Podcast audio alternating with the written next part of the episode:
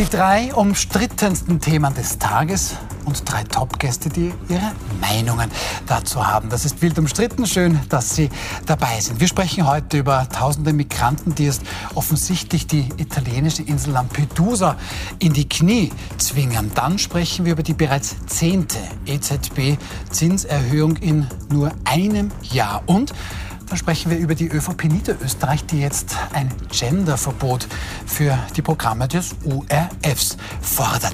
Das besprechen wir mit unseren Gästen Eva Linsinger, Journalistin, Buchautorin. Sie schreiben fürs Profil, sind im letzten Jahr zur besten Innenpolitikjournalistin des Landes gewählt worden. Schön, dass Sie da sind. Danke für die Einladung. Dann sprechen wir mit Franz Fischler. Sie sind ehemaliger Bundesminister für Land- und Forstwirtschaft, waren lange Jahre äh, EU-Kommissar für Landwirtschaft, auch Fischerei und so weiter und sind ein Schwarzer, der auch mit dem einen oder anderen Roten kam. Na, hört man. Ja. Herzlich willkommen, ja. Schönen guten Abend. Jetzt habe ich gleich das gegenüberliegende Modell. Gerald Gerstbauer, Sie sind ähm, Strategie- und Unternehmensberater. Sie waren seinerzeit auch stellvertretender Kabinettschef im Bundesministerium für Arbeit, Soziales und Gesundheit. Und Sie gelten wiederum als echter SPÖler, der aber auch mit einigen ÖVP-Lern gut kann. Schön, dass Sie da sind. Stimmt auch. Dankeschön. Thema 1. Die süditalienische Insel Lampedusa muss jetzt offenbar den Notstand ausrufen. Seit Montag sind nämlich dort in Lampedusa mehr als 9000 Migranten angekommen. Wir werfen einen Blick auf die Karte und den Namen Lampedusa kennen eigentlich die meisten von uns eben aufgrund der Flüchtlingssituation. Da liegt Lampedusa. 144 Kilometer sind es von Tunesien nach Italien. Und alleine nur gestern am Mittwoch sollen dort 112 Boote eben vor allem aus Tunesien gekommen sein mit insgesamt 5000 Migranten. Herr Gerstbauer, wir brauchen Hilfe. Das schaffen wir nicht mehr, sagt der Bürgermeister von Lampedusa. Auf Lampedusa leben 6.300 Menschen, 6.500. Es sind aber 9.000 Migrantinnen und Migranten gekommen. So, niemand weiß dort, wie es weitergeht. Wie kann es denn überhaupt weitergehen? Naja, ich glaube, man sollte mal beginnen und sagen, äh, es ist eigentlich ein Skandal, dass wir Italien mit dem Problem alleine lassen. Also es ist ein, wenn man die Bilder sieht der letzten Stunden, dann kann es nicht sein, dass man so ein bisschen hinschaut und sich denkt, na, die werden das schon irgendwie hinkriegen, ist ja ein großes Land solche Bewegungen, Flüchtlingsbewegungen aus meiner Sicht muss die Europäische Union gemeinsam stemmen. Da muss es eine, eine Idee, eine Lösung auf gemeinsamer Ebene, eine humanitäre geben, um einmal das akute Problem in Lampedusa zu lösen. Und dann muss man sehr schnell über Maßnahmen nachdenken, die auch im Gang sind, wie man das Problem generell in den Griff bekommt. Aber jetzt ist einmal würde ich sagen, Not am Mann. Mhm. Jetzt meldet Italien bzw. Lampedusa, Herr Fischler, mehr Ankünfte als in den Jahren 2015, 2016. Alles, was der Herr Gerstbauer sagt, dem werden wir wohl zustimmen, da müssen wir Lösungen finden. Aber ähm, warum sind die denn noch nicht da? Gibt es denn überhaupt Lösungen? Na, ich glaube, man muss da ein bisschen differenzieren. Ja? Äh, genau äh, wie Sie gesagt haben, äh, jetzt akut brennt das Haus, wenn Sie so wollen, ja, und da muss man also Mittel und Wege finden, wie man löschen kann. Äh, aber es, unabhängig davon wird, äh, auch wenn man jetzt akut äh, ausreichend Maßnahmen ergreift, wird es für die Zukunft nicht reichen. Das heißt, äh, die Europäische Union und es lässt sich wirklich nur über die Europäische Union lösen, muss sich hier, glaube ich, neue erweiterte Wege einfallen lassen. Wobei jetzt verkomplizierend noch hinzukommt, sind ja nicht nur Leute, die aus Tunesien kommen, sind ja ziemlich einige auch dabei, die aus Libyen mhm. kommen. Ja. Und äh, jeden Tag sehen wir jetzt im Fernsehen, was sich in Libyen und auch in Marokko das heißt, abspielt. Genau, große Naturkatastrophen. Libyen meldet um die 20.000 20 Tote. 20.000 mhm. Tote. Und äh, ich denke mir, also wenn man jetzt äh, nach einer mittel- oder längerfristigen Lösung Ausschau haltet, dann könnte äh, man äh, die Leute dort viel besser binden, indem man dort ein Wiederaufbauprogramm, das äh, natürlich zum Großteil von der EU finanziert werden müsste, etabliert. Ja. Das wäre, glaube ich, schon einmal mittelfristig eine, eine brauchbare Lösung.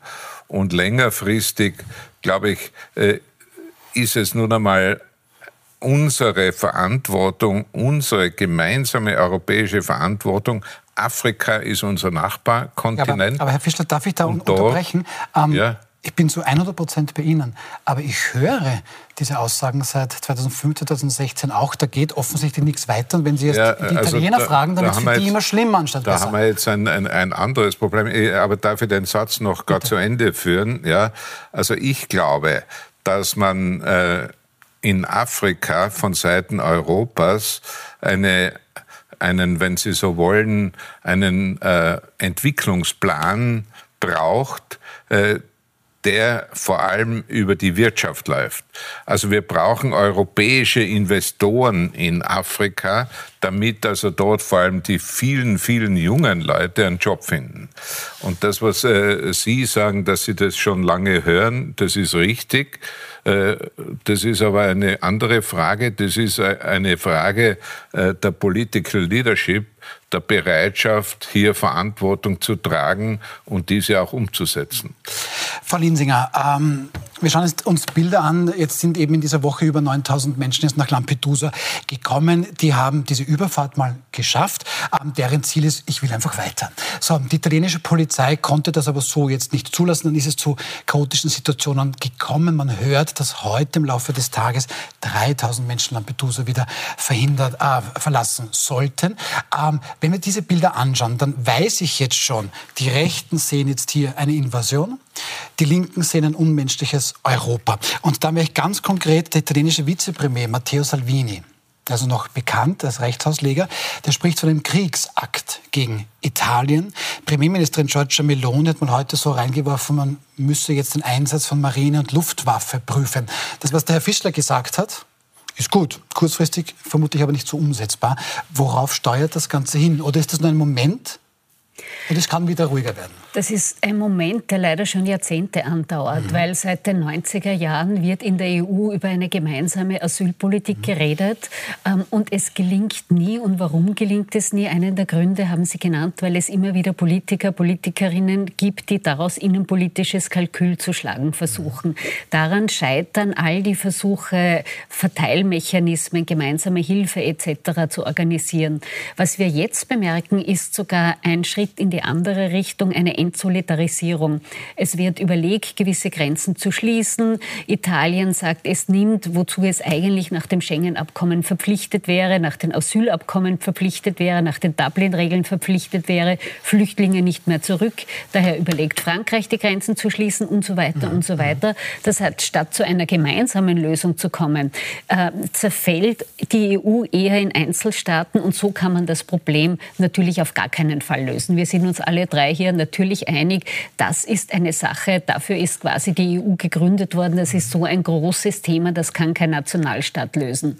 Ich bin leider ein bisschen skeptisch, denn nicht nur Österreich steuert in einen Wahlkampf, auch die EU steuert in einen Wahlkampf. Es gibt Europawahlen, es geht darum, wer wird die nächste Kommission besetzen. Das macht so eine derartige Einigung natürlich schwerer. Und das Dritte, was mich skeptisch macht, wir sehen erst den Anfang. Wir haben alle die Bilder gesehen von den Naturkatastrophen in Marokko, in Libyen. Wir wissen, Bilder zuspielen, zum Beispiel, wie es in Libyen ausschaut. Das sind ja Dämme gebrochen, Menschen einfach ins Meer ähm, geschwemmt waren. Dass Sie das Bild aus Libyen, entschuldigen Sie, wenn ich es unterbreche, nein, nein, aber nur, das passt dass wir da perfekt. auch Bilder haben, genau. Das passt perfekt. Und das sind die Auswirkungen der Klimakatastrophe. In Österreich wird aus verflixt guten Gründen sehr viel Geld ausgegeben für Hochwasserschutz etc. etc. Da reden wir von Staaten, die sich derartige Ausgaben nicht leisten können, die von der Klimakatastrophe auch sehr stark und sehr viel stärker betroffen sind. Das heißt, der Druck von Klimaflüchtlingen wird deutlicher und stärker werden. Das ist erst der Beginn einer Welle, die wir erleben. Und ich sehe bisher niemand, der eine Lösung präsentiert hätte. Dass die akute Lösung, äh, letzter Satz, jetzt Lampedusa akut zu helfen, das ist vergleichsweise noch die leichteste Aufgabe. Herr Fischler, Sie wollten? Ja, ich glaube, äh, das Tragische eigentlich ist, dass man eine gewisse Hilflosigkeit konstatieren muss.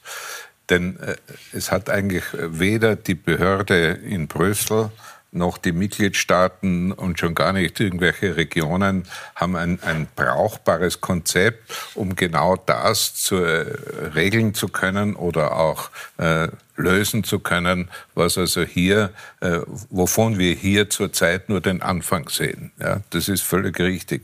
Und äh, diese Dramatik, die und äh, diese Dynamik, die in dieser Entwicklung steckt, also da werden wir in, in glaube ich, drei, vier Jahren äh, noch sagen, naja, damals, also das, was da jetzt war, das war ja ein Lächerl gegen das, was wir jetzt feststellen.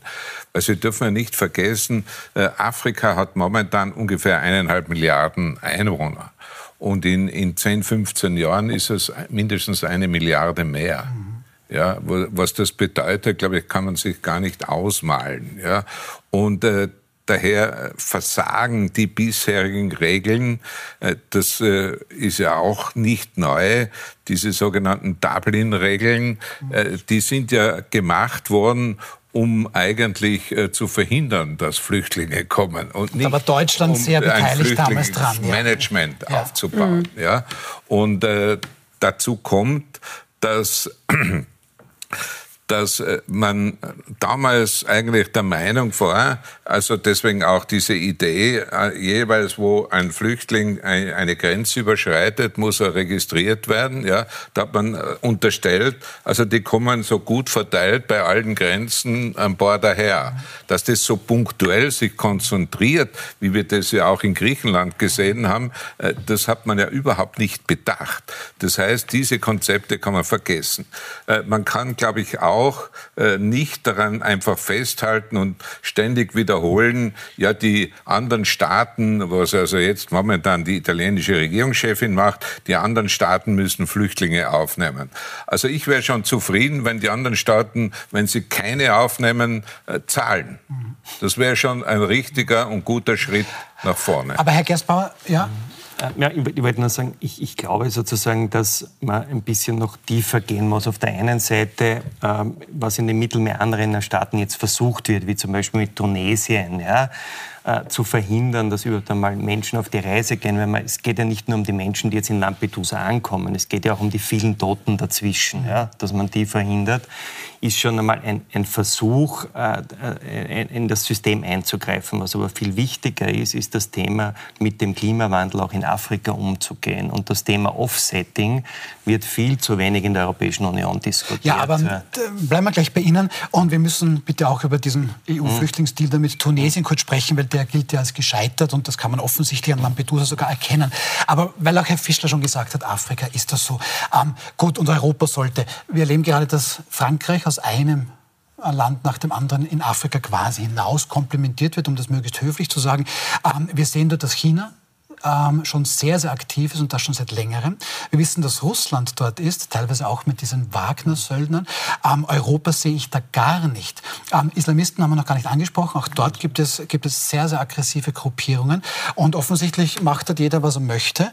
Und Europa ist dann in der Verantwortung. Ähm, wie lange kann das gut gehen? Ja, ich kann nur sagen, ich war im Frühjahr mit einer kleinen Wirtschaftsdelegation in vier afrikanischen Ländern. Und das stimmt natürlich nicht für alle afrikanischen natürlich. Länder. Es gibt sozusagen Länder, in dem Fall war es halt Tansania, Kamerun, äh, Uganda und Kenia die sozusagen händeringend auch um europäische Investitionen äh, äh, versuchen, sich anstellen. Und es sind viel zu wenig europäische Politiker und Wirtschaftstreibende das ist in Fischer gemeint ja? Mhm. Okay. Absolut. Ich, kann, ich bringe ein ganz einfaches Beispiel. Äh, wir haben aus gutem Grund vor ein Vierteljahrhundert Tropenholzimporte verboten in der Europäischen Union was gut ist, weil wir wollen ja nicht, dass sozusagen Wälder abgeschlägert werden äh, und nicht aufgeforstet werden. Was ist passiert? Die wurden trotzdem geschlägert. Das Holz ist nach China exportiert worden, das Rundholz, ist dort zu Möbeln verarbeitet worden und wieder in der Europäischen Union gelandet.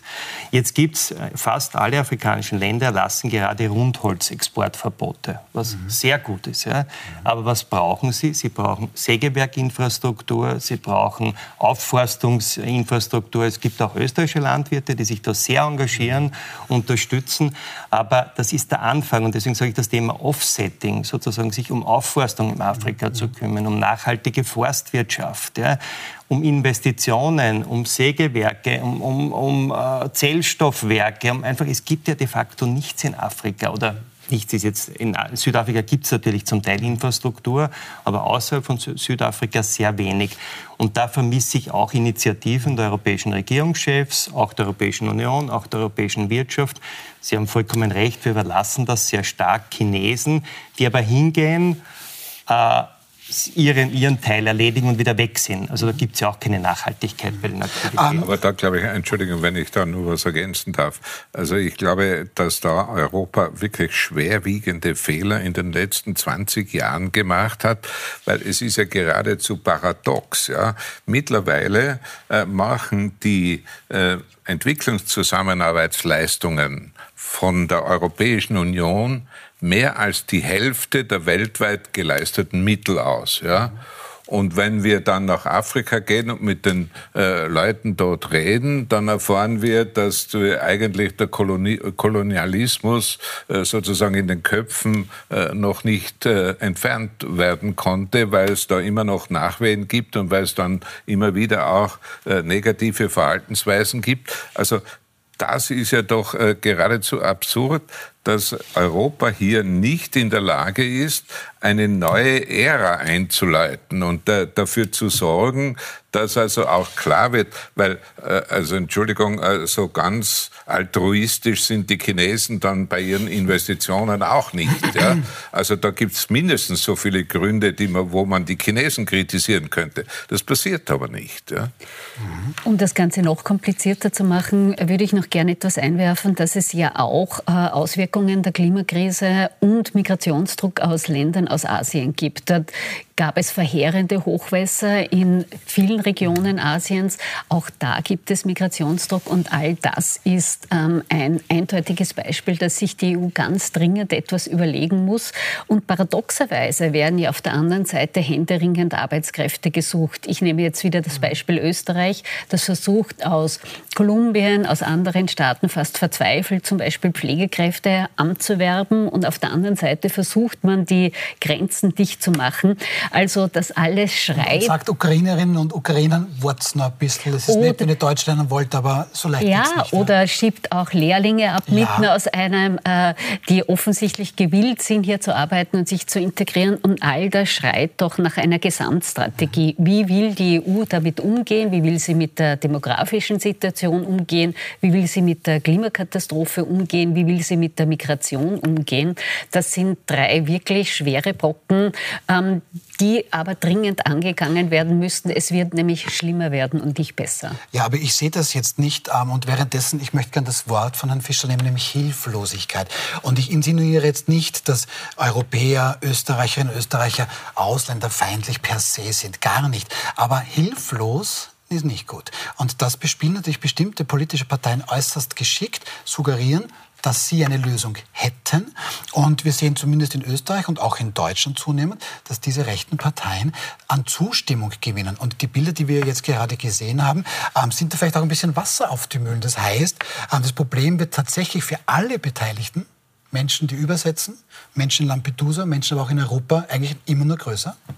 Ja, ich persönlich glaube, das, das ist ja oft so bei rechten Parteien, dass sie Themen ansprechen oder extremen rechten Parteien Themen, die wirklich Probleme sind, aber die Lösungsansätze falsch sind. Ja? Und man kann ja wohl diese Situationen nicht ignorieren. Wir, wir haben es mit einer sehr großen Anzahl von unkontrollierter Migration zu tun und haben keine, nicht die recht, richtigen Rezepte im Moment dafür. Wirken also und hilflos. Wirken und hilflos, mhm. ja.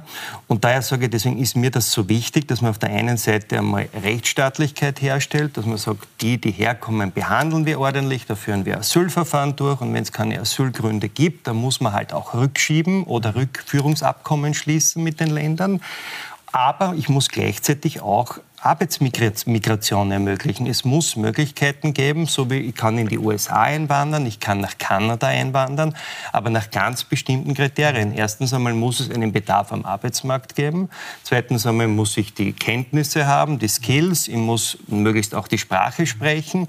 Und das haben wir, wir haben keine Möglichkeit derzeit wirklich der kontrollierten Einwanderung für qualifizierte Fachkräfte. Es gibt die Rot-Weiß-Rot-Card. Es, es gibt die Rot-Weiß-Rot-Card, aber die jetzt aus Nigeria heraus heraus zu beantragen, wird ein bisschen schwierig. Nicht? Also ich sage jetzt einmal, eine Rot-Weiß-Rot-Card bedeutet, dass man zumindest mehrere Monate Aufwand eher mit Unterstützung eines Anwalts betreiben muss und dass doch enorme Kosten entstehen. Ja. Aber weil wir auch gesagt haben, es braucht da schnelle Lösungen und zum Beispiel Rückführungsabkommen, äh, da komme ich wieder auf EU-Ebene. Es hat ja einen Flüchtlingsdeal mit Tunesien gegeben. Ähm, der wurde dann schon ein bisschen stolz, schon fast verkündet. Kommissionspräsidentin Ursula von der Leyen, Giorgio Meloni, italienische Premierministerin, der Niederländer Mark Rutte war da auch dabei. Und jetzt stellt sich da heraus, das Ding funktioniert so gar nicht, ganz im Gegenteil. Man konnte heute in der Krone lesen, Gerald Knaus, der Migrationsforscher, der hat ja auch den Türkei-EU-Deal ähm, konstruiert, sagt, so schlecht kann ich das gar nicht machen. Die Tunesier nehmen nicht mal ihre eigenen Menschen zurück und schon gar nicht Staatsbürger von woanders. Und interessanterweise sagt, ähm, ich habe schon vorher erwähnt, Salvini sagt doch, na, da kommen 112 Boote auf einmal, na, das wird ja nicht äh, zufällig passieren. Ähm, ja, die müssen ja woher kommen, nicht? Genau. Und die, äh, die entstehen ja nicht im Mittelmeer, die sind ja schon vorher da. Ja. Also da ist natürlich schon auch die Frage, dass diese Dinge entsprechend äh, kontrolliert werden, schon im Vorfeld. Ja, ja aber das funktioniert also, das mal gar nicht. Und ja, die EU sagt aber, ich mache eh einen Deal mit Tunesien. Ja, äh, der Deal funktioniert ja, aber er wird nicht umgesetzt. Das ist das Problem. Ja. Mhm. Und äh, das ist, glaube ich, äh, eine zusätzliche Schwierigkeit und eine zusätzliche Verkomplizierung. Und das, äh, und das spielt natürlich diesen rechtsextremen Kräften ziemlich in die Hände, ja? Weil die ja zunächst einmal darauf aus sind, Angst zu schüren. Da kommt dann der Islamismus ins Spiel, da kommt dann ins Spiel, dass wir überfre überfremdet genau. werden mhm. und, und, und, mhm. ja, alle diese Argumente.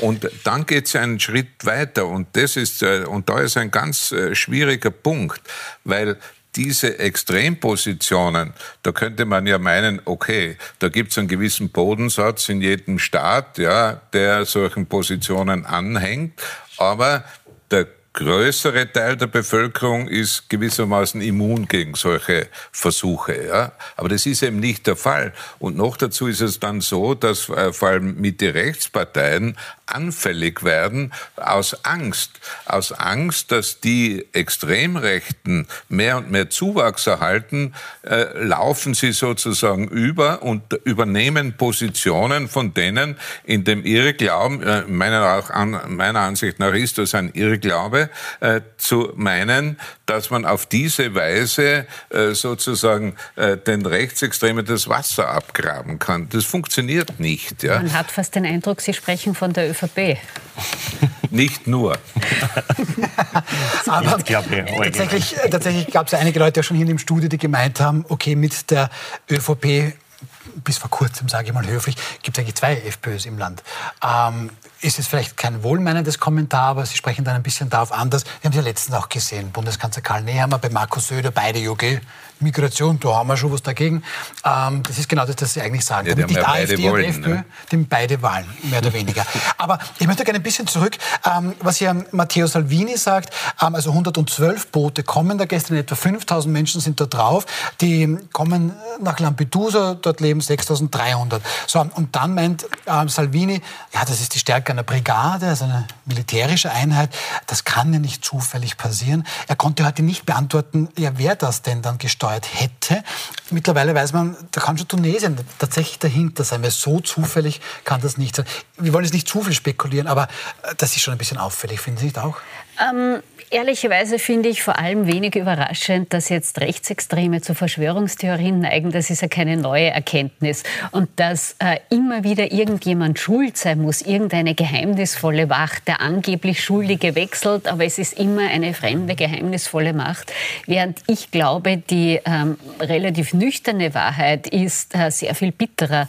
Nämlich, wir haben es jetzt schon mehrmals angesprochen, die ökonomischen Bedingungen, die wirtschaftlichen Bedingungen in Afrika, in Teilen Asiens, in anderen Regionen der Welt, kombiniert mit der Klimakatastrophe erzeugen einen Migrationsdruck. Man muss wirklich reichlich verzweifelt sein, um auf diesen ähm, Schenackeln sich übers Mittelmeer zu wagen. Das ist ja da ist ein Massengrab geworden. Das macht ja niemand aus Jux und Tollerei. Und da einfach irgendeiner geheimnisvollen Person die Schuld zu geben, wenn es so leicht wäre, könnte man fast zynisch sagen. Und das ist es eben nicht. Die Ursachen sind sehr, sehr viel tiefer und daher auch ähm, ist die Lösung sehr viel schwieriger. Sehr viele ähm, extrem rechte Parteien neigen zu sehr einfachen Antworten, äh, aber gerade dieses Problem lässt sich überhaupt nicht einfach lösen. Das erfordert wirklich eine Kraftanstrengung der gesamten EU in, wir haben es jetzt eh schon auf mehreren Ebenen skizziert, in ökonomischer, sozialer, landwirtschaftlicher okay, ich, will, ich möchte, das, möchte das Thema zum Ende bringen, wenn ich darf, und möchte der Vollständigkeit halber sagen, dass genau die Rechten oft einfache Antworten, die Linken haben aber auch oft dann eine einfache äh, die dann dagegen hält. Also da ja, werden wir halt hin und her pendeln. Das wird die nächsten Jahre wohl noch so sein. Dann seien Sie so lieb. Ich glaube, einen Punkt muss man hier noch unbedingt erwähnen, ja, weil äh, der ganz wichtig ist. Nämlich die arabischen und nordafrikanischen Länder sind die größten Lebensmittelimporteure, was Weizen und Getreide mhm. anbetrifft, der Welt diese Märkte sind total in äh, Schwierigkeiten geraten durch die Folgen des Ukraine-Krieges und äh, dass die Möglichkeit blockiert ist zurzeit wieder, äh, dass aus der Ukraine Weizen exportiert werden kann. Die Weizenpreise, die internationalen Weizenpreise sind sehr stark spekulationsgesteuert. Ja? Und die gehen also, also im Jahr 2015 zum Beispiel bei der letzten großen Flüchtlings Punkt, geht, ja? Ja, ja. Äh, bei der letzten Flüchtlingskatastrophe hat sich der Weizenpreis binnen drei Monaten verdoppelt. Mhm. Ja?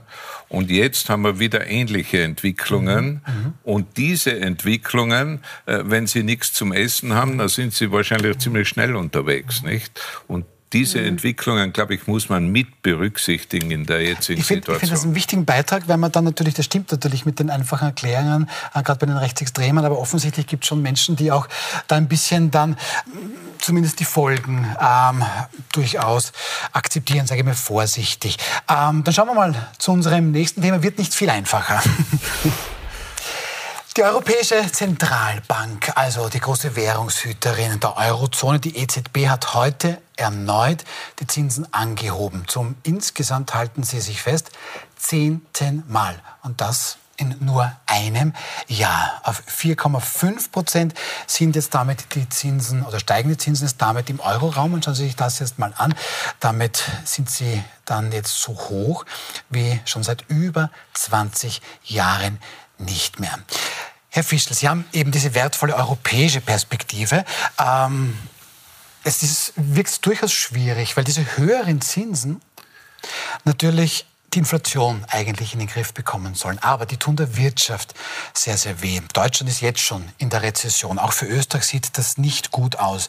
Wie sehen Sie da ein bisschen die Zukunft? Naja, äh, also ich glaube, man muss da äh, vor allem bedenken, dass man hier Europa nicht für sich alleine betrachten kann. Mhm. Ja? Währungspolitik ist heute internationale Politik und Sie dürfen nicht übersehen, dass ja eine ähnliche Entwicklung äh, die FED, also die amerikanische Notenbank, bereits hinter sich hat. Die haben ja mit der Anhebung der Zinsen wesentlich früher begonnen mhm. und daher haben sie jetzt auch etwas früher aufgehört. Aber der Trend ist also sowohl in Amerika als auch in, äh, in Europa nicht völlig unterschiedlich. Ich glaube, die Schwierigkeit, die jetzt auftaucht, ist die, äh, dass wir äh, in Deutschland möglicherweise auch in Österreich und in einigen anderen europäischen Ländern in den nächsten Monaten erwarten müssen, äh, dass also die Konjunktur weniger wird, dass die Arbeitslosenzahlen wieder zu steigen beginnen. Und äh, das ist natürlich eine, eine sehr schwierige Entwicklung, weil wenn der Wirtschaftsmotor stottert, dann äh, ist eine neue Situation eingetreten. Und ich, ich denke mir eigentlich, äh, dass also da kann man sicher lange drüber streiten, ob es sinnvoll war, noch einmal diese 0,25 Prozent zu machen. Äh, da gibt es wahrscheinlich gleich viele Argumente dafür wie dagegen. Aber ich glaube, dass jetzt also die, das Ende der Fahnenstange erreicht ist und dass es also so sicher nicht mehr weitergehen kann. Aber Frau Linsinger, wenn wir jetzt von Europa wieder nach Österreich ganz konkret kommen, das tut jetzt doppelt weh, den Österreicherinnen und Österreichern, weil einmal haben wir, wir wissen, dass diese variablen Kredite, wenn es da um Häuselbaukredite geht, ähm, so, die steigen massiv. Ähm, dazu kommt, dass die Inflation in Österreich gleich mal um zwei Prozentpunkte stärker ist als im Euroraum im Durchschnitt. Das heißt, wir zahlen jetzt eigentlich doppelt drauf. Kann ich das so verkürzen? Ähm, ja, und das äh, stürzt auch die Sozialpartner vor ein Dilemma. Es beginnen ja jetzt traditionell die Herbstlohnverhandlungen. Äh, und da gibt es quasi zwei Dinge zu betrachten. Das eine hat Herr Fischler schon gesagt, die, die Konjunktur schwächt sich ab. Es ist möglicherweise sogar mit einer Rezession zu rechnen, wie der Chef des Wirtschaftsforschungsinstituts gesagt hat. Alle Unternehmen klagen über Einbrüche, die Arbeitslosigkeit steigt bereits. Auf der anderen Seite spüren die Arbeitnehmerinnen und Arbeitnehmer natürlich nach wie vor die Inflation und äh, wollen daher aus berechtigten Gründen hohe Lohnabschlüsse, die aber das Dilemma der Wirtschaft weiter vergrößern wird. Das heißt, ähm, das wird ein wirklich schwieriger Herbst. Es sind oft diese Lohn- und Gehaltsverhandlungen ein bisschen so ein Säbelgeklirr. Diesmal ist es aber wirklich ernst, weil auf beiden Seiten ernste Probleme drohen. Und es rächt sich ein wenig, dass die Regierung zwar durchaus einiges gegen die Teuerung gemacht hat, aber manches wahrscheinlich zu viel mit der Gießkanne und manches zu spät. Ich sehe, da haben wir viel zu besprechen. Ähm, Herr Gersbach, ich bin sehr gespannt, weil eben Herbstlohnhunde, das ist schon ein Thema. Da zementieren sich beide Seiten schon ja. mal ein. Das dürfte einer der heißesten Herbste ähm, werden. Da bin ich gespannt, wie Sie das einordnen.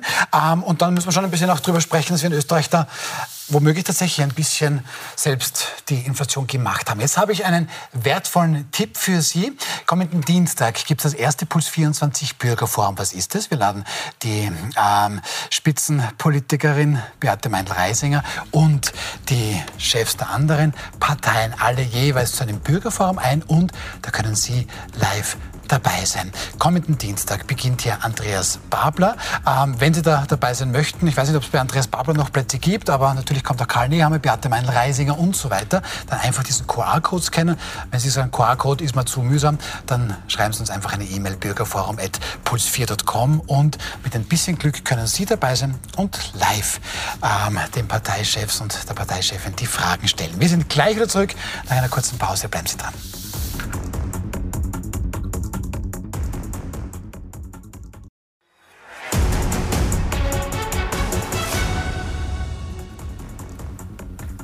Willkommen zurück bei Wild umstritten. Wir sprechen über die insgesamt zehnte Zinserhöhung der Europäischen Zentralbank in nur einem Jahr. Und Frau Linding hat schon gemeint, ja, es wird jetzt ein heißer Herbst, die Herbstlohnrunde.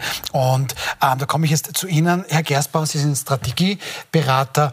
Ähm, Sie waren eben auch im Arbeitsministerium stellvertretender Kabinettschef. Und helfen Sie mir bitte, beide Lager, Arbeitgeberseite, Arbeitnehmerseite, die zementieren sich ein bisschen ein. Die Arbeitgeber sagen, die Prognosen in der Zukunft sind nicht rosig, es droht eine Rezession und ich kann gar nicht so große Abschlüsse. Jetzt sagen die Arbeitnehmervertreter auf keinen Fall, die Menschen brauchen ihr Geld. Ähm, und das möchte ich von Ihnen, nachdem Sie SPÖler sind, aber auch ÖVPler verstehen, dass Sie uns bitte sagen, wie es wirklich ist.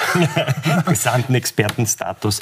Äh, ich denke, ähm, erstens einmal ist es jedes Jahr so. Also es ist ja nicht eine neue Situation. Herbst ist Kollektivvertragsrunde, die, die Wirtschaft jammert, die Gewerkschaften jammern. Ähm, ich würde schon einmal eines festhalten, äh, die Lohnrunde, die dort diskutiert wird, setzt einmal voraus, dass jetzt über ein Jahr lang Mieten und Lebensmittel und alles in unserem Leben teurer geworden ist. Also das ist ja nicht sozusagen eine Lohnerhöhung in die Zukunft, mhm. sondern es ist eine Lohnerhöhung, die wird diskutiert aufgrund der Vergangenheit. Also wichtig, die Lohnrunde ja. ist eigentlich immer ein Blick zurück. Das, das ist, ist immer ein Blick mhm. zurück. Okay. Ja? Also das ist, einmal, das ist einmal das Erste. Also es ist ein bisschen schwierig, dass man dann sagt, und jetzt solltet ihr schon in die Zukunft blicken und antizipieren, dass vielleicht vielleicht jetzt eine Rezession kommt und eine schwierige wirtschaftliche Situation, das werden wir dann in einem Jahr betrachten bei den Lohnrunden. Zweitens einmal können natürlich die Arbeiter und Angestellten nichts dafür, dass wir eine überdurchschnittlich hohe Inflation haben. Jetzt kann man mal, jetzt kann man mal diskutieren, warum haben wir die. Werden wir auch machen. Äh, das würde ich sagen, ich, zwei Inputs dazu. Das erste ist, äh, andere Länder haben es anders gemacht. Also Spanien zum Beispiel der Inflation von 1,9 Prozent in diesem Monat. Und was haben die Spanier gemacht? Die Spanier haben in die Energiepreise und in die Mieten eingegriffen. Da hat man sich in Österreich hat man sich zu einem anderen Weg entschlossen und gesagt, wir greifen nicht ein, wir geben den Menschen Geld. Wenn ich den Menschen zusätzlich Geld gebe, dann geben sie es aus, dann kann es unter Umständen wieder zu einer erhöhten Inflation führen. Das heißt, das historisch betrachtet, die letzten zwölf Monate, war es vielleicht nicht die beste Lösung, wie wir die Inflation bekämpft haben. Ja. Aber jetzt die Arbeiter und Angestellten verantwortlich zu machen, das ist heute ein bisschen für verkürztes Thema. Ich glaube, aber das sind berechtigte da, Forderungen. Gibt es einen Widerspruch? Weil eben, wenn man jetzt zum Beispiel dann auf die Arbeitgeberseite schaut, die sagen, ja, aber trotzdem, es bringt nichts, wenn man am Ende alle ein, ein gemeinsames Problem haben. Ja, die Frage ist, was ist eigentlich heuer anders? Ja? Äh, weil es gibt natürlich diese, diese traditionelle, äh, ja geradezu wie ein Hochamt zelebrierte Runde im Herbst äh, jedes Jahr. Ich glaube, was heuer anders ist, äh, ist die Dimension. Ja?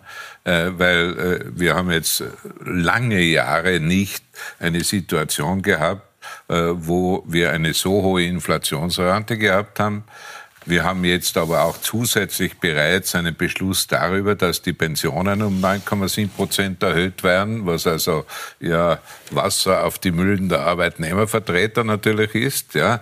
Und auf der anderen Seite haben wir aber genau jetzt äh, tatsächlich die Situation, auch objektiverweise, dass wir damit rechnen müssen, dass wir möglicherweise in eine Rezession sogar hineinschlittern. Jedenfalls, dass wir eine drastische äh, Wachstumsverlangsamung haben werden. Ja, das ist, glaube ich, dieses Mal anders und das macht also auch äh, die Brisanz dieser heurigen Runde aus. Ja. Mhm, mh. Aber ich möchte noch ein bisschen wieder zurückgehen auf die ein bisschen selbstgemachte Inflation. Und Frau Linsinger, das haben Sie vielleicht auch schon ein bisschen angesprochen. Da war dann Corona, COFAG. Jetzt merkt man dank Europäischer Transparenzdatenbank, wer da alle wie viel Geld bekommen hat. Da gab es eine große Elektronikmarktkette, die gemeint hat, ich bin ich nur mal 64. Ähm, jetzt ist irgendwie gerade auch in den Medien, dass Bordelle da sehr kreativ gewesen sein sollen. Ähm, Bordelle waren eigentlich ausgenommen aus den Corona-Hilfen, aber einige waren dann plötzlich Finanzdienstleister und haben dann durchaus großzügige Hilfen bekommen. So jetzt mal der Vorwurf. Ähm, da sollen nämlich Bordelle im Schnitt 260.000 Euro als Unternehmen ähm, bekommen haben an Corona-Hilfen. Das sehen Sie jetzt oben eingeblendet. Interessant, wenn man das im Durchschnitt auf alle anderen Unternehmen umlegt, die haben nur 34.600 bekommen. Gut, ähm, das ist jetzt nur ein kleines Beispiel, aber da ist schon der Vorwurf, ähm, Corona-Hilfen koste es, was es wolle. Wir haben den Kanzler gehört, wer schnell hilft, hilft doppelt. Da haben aber offensichtlich viele Leute nicht ganz genau geschaut. Das Ganze ist alles Steuergeld. Äh, natürlich und äh, man könnte jetzt da fast sarkastisch entgegnen, warum sollen ausgerechnet Bordelle äh, nicht ordentlich zugelangt haben. Es haben ja alle möglichen mhm. Unternehmen und Organisationen, ich erinnere nur an die Affären um Parteiteilorganisationen, die auch da angesucht haben und teils bewilligt bekommen haben. Ich glaube, da werden wir noch auf vieles draufkommen, mhm. Äh, was da nicht ganz äh, seriös lief. Ein bisschen möchte ich ausnahmsweise die damalige Regierung verteidigen, weil natürlich stimmte das Motto, man musste schnell helfen. Es war eine totale Ausnahmesituation. Niemand konnte sich vor dem März 2020 vorstellen, dass es einen Lockdown in Österreich gibt. Und natürlich musste den Unternehmen geholfen werden.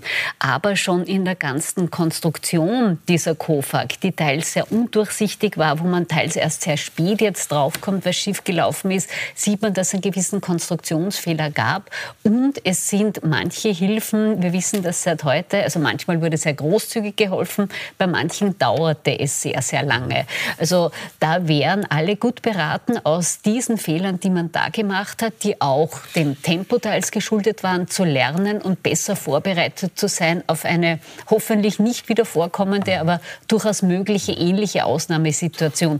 Und ja, es wurde jetzt nicht nur bei den Corona-Hilfen wo wir auch wissen, dass teils an Hotels etwas ging, die sich da ähm, gesund gestoßen haben, um es sehr salopp auszudrucken.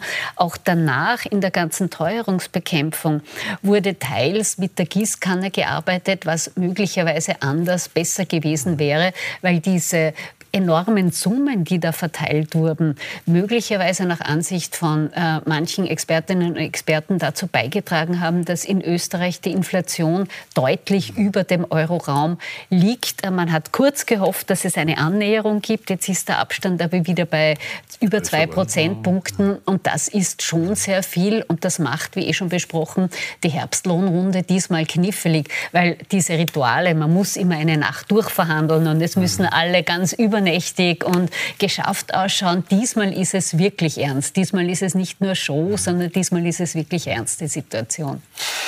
Na gut, dann lassen wir mal dieses Thema Thema sein. Da werden wir sicherlich auch noch erst im Herbst dann auch ein bisschen sprechen können über die jeweiligen Herbstlohnrunden.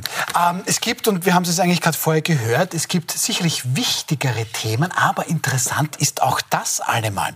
In Niederösterreich, auch darüber haben wir berichtet, gilt ja seit August ein quasi behördliches Genderverbot. Offizielle Stellen im Land Niederösterreich sind angewiesen auf Gendersternchen, Glotteschlag und Co. und überhaupt zu verzichten. Und jetzt kommt die ÖVP Niederösterreich, die möchte ein solches Genderverbot für den ORF, aber nicht für die nicht nur für die St. Pölten-Variante, sondern für den bundesweiten ORF.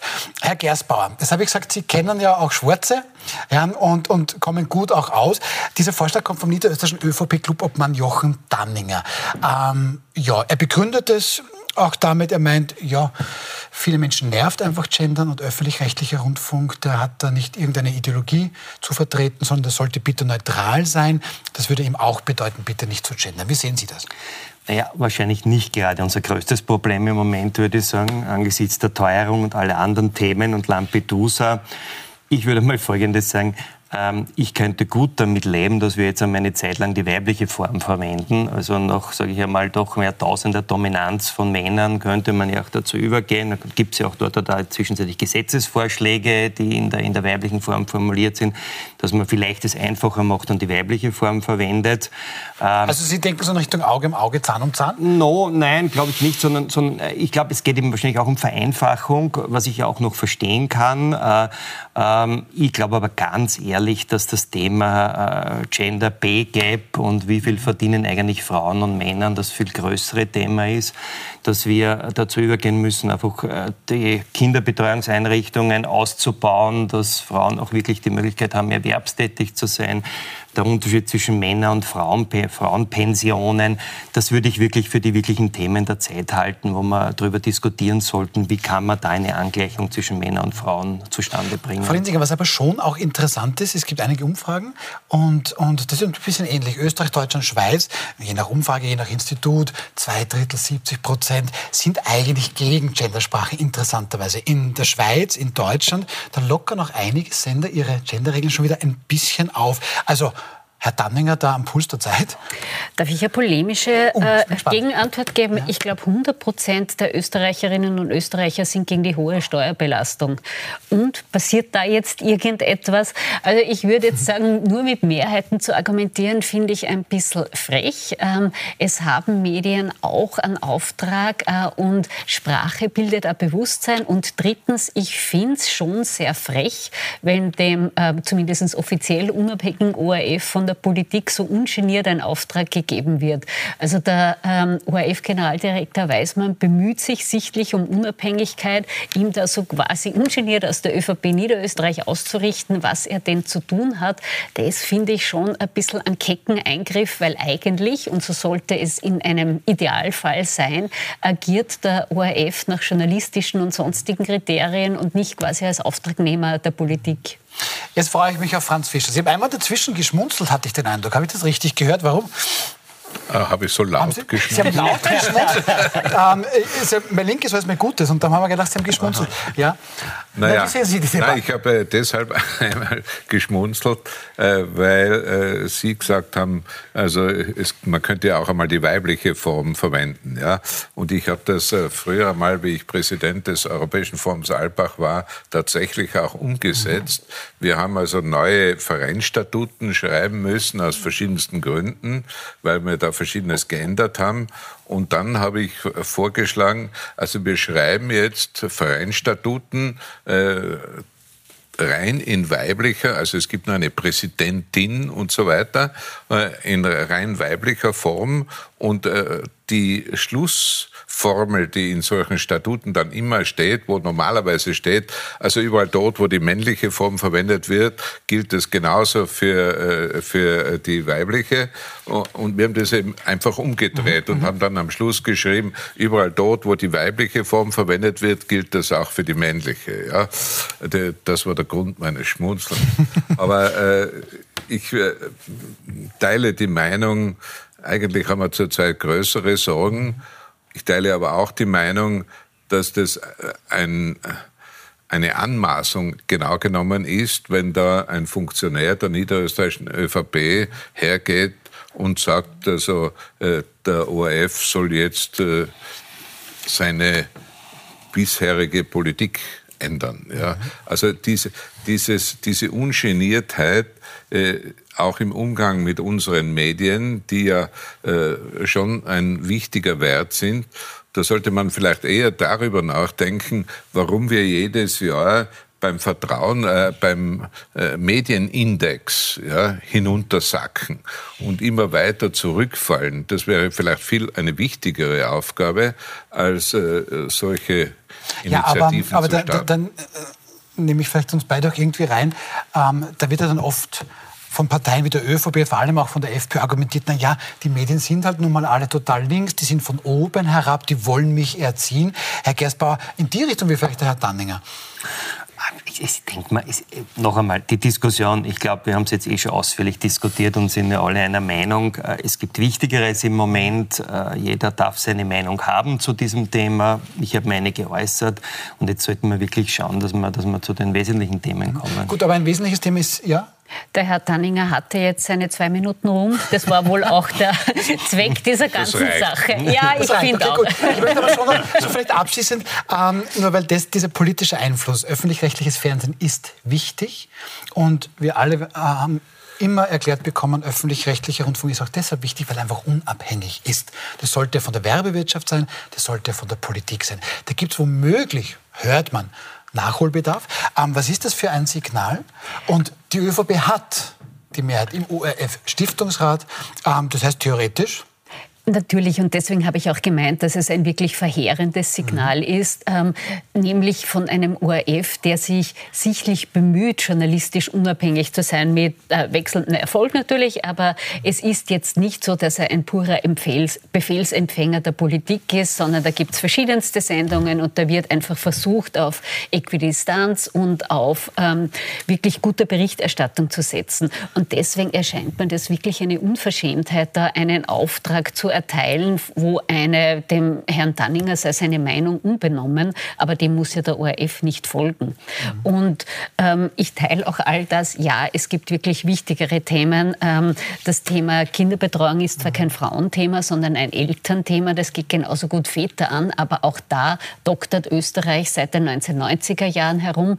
Äh, es wurde das Barcelona-Ziel beschlossen. Damals waren Sie noch Kommissar. Das ist also wirklich lange her. Das sollte Österreich seit Ewigkeiten erreicht haben. Das wurde 2002, glaube ich, beschlossen oder 2006. Das hat Österreich bis heute nicht erreicht. Österreich ist ein super Nachzügler bei der Kinderbetreuung. Es ist ein Hürdenlauf für alle Eltern und das hört im Kindergartenalter nicht auf. Das setzt sich in der Schule dann fort. Das ist ein wirkliches Thema. Das brennt den Menschen unter den Nägeln. Da sollte endlich etwas passieren und an den Herrn Danninger gerichtet, auch die ÖVP Niederösterreich hat im Wahlkampf versprochen, dass das sehr viel besser wird. Da würden mich sehr viel mehr Ergebnisse interessieren. Gut, wollen Sie da noch was dazu beitragen oder war gut, oder? Kann man lassen, ne? auch aus Ihrer Sicht. Also ich, ich bin kein Schiedsrichter, ja. Ach so.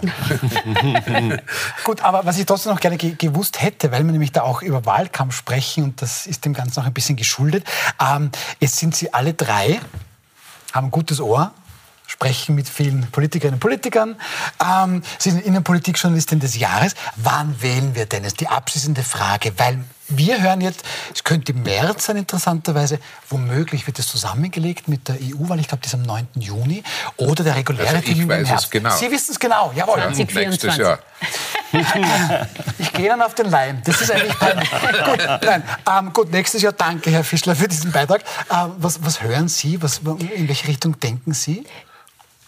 Ich glaube nicht, dass es zusammengelegt wird mit der EU-Wahl. Es gibt gewisse Tendenzen, die ähm, gerne im Frühjahr wählen würden. Ich glaube aber derzeit, ähm, kann sich im nächsten Monat wieder ändern, dass die Koalition das Kunststück schaffen wird, als eine von sehr wenigen Regierungen wirklich die ganze Legislaturperiode durchzudienen und dass wir im Herbst wählen. Das ist meine Meinung heute. Kann sich ändern, wenn sich die Umstände ändern. Also ich fasse zusammen, 2024, nochmal danke. Ähm, Im Herbst, Herr Gersbauer, was denken Sie, was glauben Sie?